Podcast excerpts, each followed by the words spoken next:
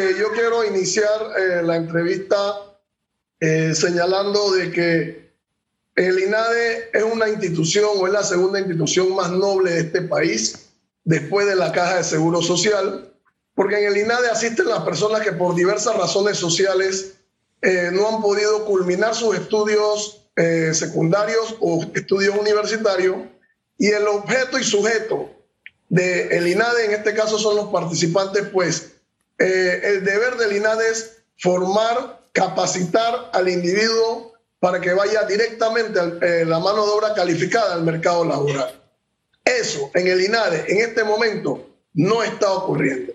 Y no está ocurriendo precisamente porque la administración, tanto la del señor Moisés Beli Arosemena como esta en la actualidad, se han dedicado es a perseguir y a destituir a funcionarios que han estado realizando su trabajo o personas que vienen en la institución desde hace varios años y que en este momento, por razones, y le voy a explicar qué es lo que está pasando, hay 50 millones de razones para destituir a algunos funcionarios en el INADE. Nosotros hemos venido pidiéndole al señor Moisés Belía Rosemena en su momento y en su momento también al actual director, el señor Vigilio Sousa, que destituye o que saque del INADE algunos malos funcionarios que están saboteando la gestión. Sí hay persecución en el INADE. ¿Y a qué nosotros le llamamos persecución? Cuando usted, por ser parte de un sindicato, no le da curso a los miembros. Cuando usted le pregunta a las personas, tú estás en algún sindicato, perteneces al sindicato Felipe Cabeza, no le das curso. Cuando en regiones como en Darién, o en regiones en Chorrera y en Bocas del Toro, le prohíben la entrada a los funcionarios, o en este caso a los instructores, formando parte de esto. Fíjese, yo lamento. Bueno, se le congeló el, el internet. Bueno, la tesis. Hayan tenido que venir a dar explicaciones con, referencia, con referencia a eh, lo que tiene que ver con eh, la parte de las destituciones.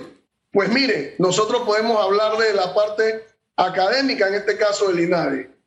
El INADE tiene un presupuesto en este momento de 18 millones de dólares.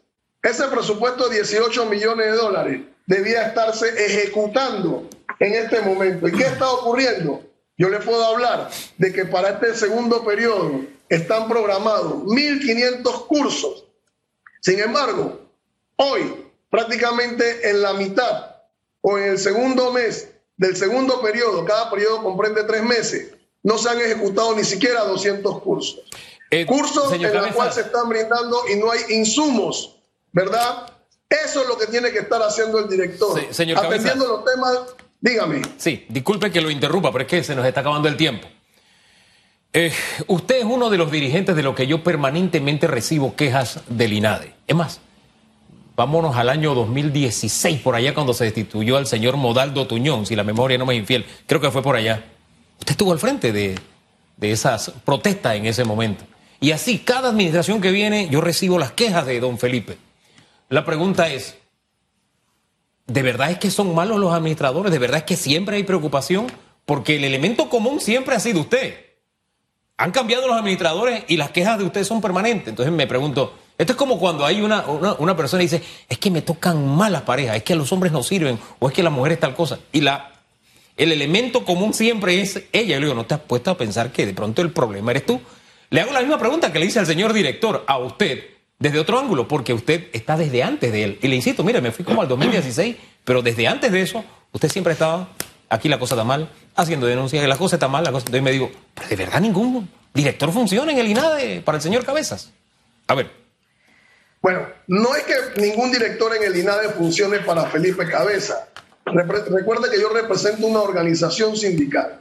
Y cuando usted no está haciendo las cosas bien, lógicamente nuestro deber como ciudadanos, constitucionalmente hablando, es hacer la denuncia, presentar la denuncia. Fíjese en el caso del director Mudaldo Tuñón, usted hablaba de él. No se respetaban los derechos de los trabajadores, no se le pagaba a tiempo a los trabajadores, había cualquier cantidad de desgreño administrativo.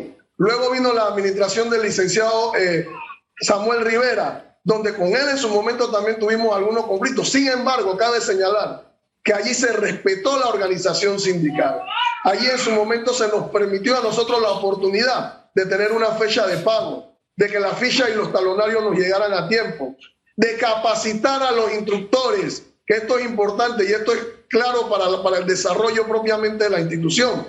El INADE no puede seguir siendo una institución donde yo contrato a un instructor por servicios profesionales, sin embargo lo mando al extranjero que se capacita y después no le doy curso. Entonces, ¿en quién estamos invirtiendo el recurso? Es verdad.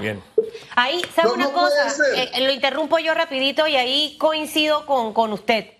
Y me alegra que haya nombrado al señor Rivera. Fui un poco injusta en la administración Varela por el poco tiempo que estuvo. Eh, obviamente, corto tiempo no se pueden tener al final los resultados. Los gobiernos deben dejar de ver las instituciones como botines políticos donde mando a la gente a trabajar. Así de simple. Porque ¿de qué me sirve invertir en un instructor si después nombro al otro que caminó porque es amigo de este, porque me traigo a mi compinche o whatever? Eh, ¿Qué, ¿Qué seguimiento le estoy dando ahí al final a la educación? Me gustaría que usted planteara una propuesta, señor Cabeza, porque al final sí necesitamos que el INADE eh, se empodere que tengamos instructores, así como los docentes preparados, instructores en el INADE eh, preparados, que cumplamos con esa cantidad de horas que debe cumplirse y que hasta el día de hoy no se ha cumplido. ¿Por qué razón? No lo sé, pero no se ha cumplido. Que más jóvenes de escasos recursos y personas adultas que nunca pudieron ir a una universidad y no tienen un título puedan entrar y estudiar una carrera técnica para que puedan insertarse a trabajar. Eso es lo que necesita el país. ¿Qué propuesta usted tiene para, para, para ver si con el director logran establecer una relación ganar-ganar? Porque al final aquí, mientras están estas peleas, el pueblo es el que se afecta y es lo que no puede seguir ocurriendo. Me gustaría escuchar de usted una propuesta esta mañana sincera y que se ejecute. mire, nosotros hemos planteado en diversas ocasiones y se lo hemos planteado al señor director nosotros tenemos que modernizar la institución, pero para modernizar la institución necesitamos despolitizarla.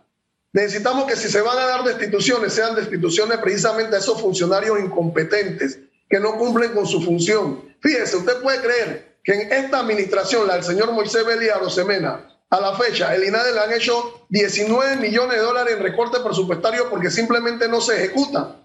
Allí tenemos una situación. Si nosotros queremos realmente que la oferta del INADE sea atractiva, nosotros tenemos que brindarle las facilidades a la población, al participante, que sean verdaderamente gratuitos los cursos y no como ahora, de que no se, llevan a los cursos en las plataformas virtuales, sin embargo, no se le dan los insumos a los participantes, no se le garantiza, el INADE no tiene como institución una plataforma que permita los cursos gratuitos. El director está pensando en la AIG. Nosotros queremos señalarle al director de que eso significaría perder la autonomía de la institución. Nuestra propuesta radica en dotar precisamente a los INADE de los recursos necesarios para que nuestros participantes estén preparados para el mercado laboral. Ejemplo, debe haber un convenio con todo el sector privado, ¿verdad? Para que cuando el participante termine su curso y se le entregue su certificado, tenga la oportunidad de una plaza de empleo directa en el mercado laboral y estable. Darle seguimiento al participante. Usted terminó un curso. Oiga, mire, en este mismo ciclo, en este área, hay otro curso que puede mejorar su facultad. Oiga, de verdad, hay, hay, mucho camino y mucho espacio para hacer. El tiempo se nos acabó. Se me quedan, se me quedan algunas preocupaciones. Las 50, las 50 millones de razones de las que habló que no lo desglosamos. Y también ah, dice que podemos hacer una más. Eh, aplíqueme eso de los 50 millones de razones, que es lo que está moviendo esto primero. Y segundo, usted se ha dado cuenta que me ha hablado dos veces, o nos ha hablado dos veces, de que hay que destituir. Primero dijo que había que destituir a quienes le hacen daño a la institución. Después dijo destituir a los incompetentes. O sea que usted también tiene la receta de la destitución. Ayúdeme a entender esas dos cositas. Bien, le explico brevemente. Fíjese, y le voy a poner un ejemplo claro. El jefe de informática, el señor Vivar, es un señor que está manejando una plataforma que se llama SIGE que costó miles de dólares a la institución. ¿Usted cree que es justo que en este segundo periodo los cursos no se estén ejecutando porque este señor repitió las listas del primer periodo en el segundo periodo para que se llamaran a los mismos participantes para los mismos cursos? Nosotros hemos venido haciendo esta denuncia hace rato. Nosotros tenemos funcionarios allí que están ganando 3 mil, 4 mil, 5 mil dólares y que no justifican sus salarios, pues ellos están haciéndole caso o pensando en negocios con la institución. Están pensando en hacer negocio con la cosa pública. Y por eso es que el director quiere venir ahora con un librito nuevo. Claro, que venga con su nuevo equipo, pero que barra por completo. ¿Por qué dejar a una secretaria general que tiene o que recibe instrucciones directas al Ministerio de Trabajo? ¿Por qué dejar al señor Vivar, que ha cometido cualquier cantidad de errores y que tiene una plataforma eficiente y que ahora quiere echarle la culpa a la plataforma de los problemas que en este momento se están dando en el INADE con el tema de los cursos? ¿Por qué se quiere permanecer en el, puesto? Al señor de planificación, el señor eh, que fue director de la Caja de Seguro Social en su momento, cuando nosotros los instructores, que fuimos los gestores de esos 50 millones de dólares, no formamos parte de la comisión. Esto es como la canción de Juan Albañil, ¿verdad? O sea, nosotros somos buenos para pelear un presupuesto para la institución, para gestionar beneficios y convenios internacionales para la institución, pero a la hora de que la institución debe eh, resarcir esos beneficios para todos, a nosotros nos sacan de allí. ¿Pero por qué? Porque hay 50 millones de razones.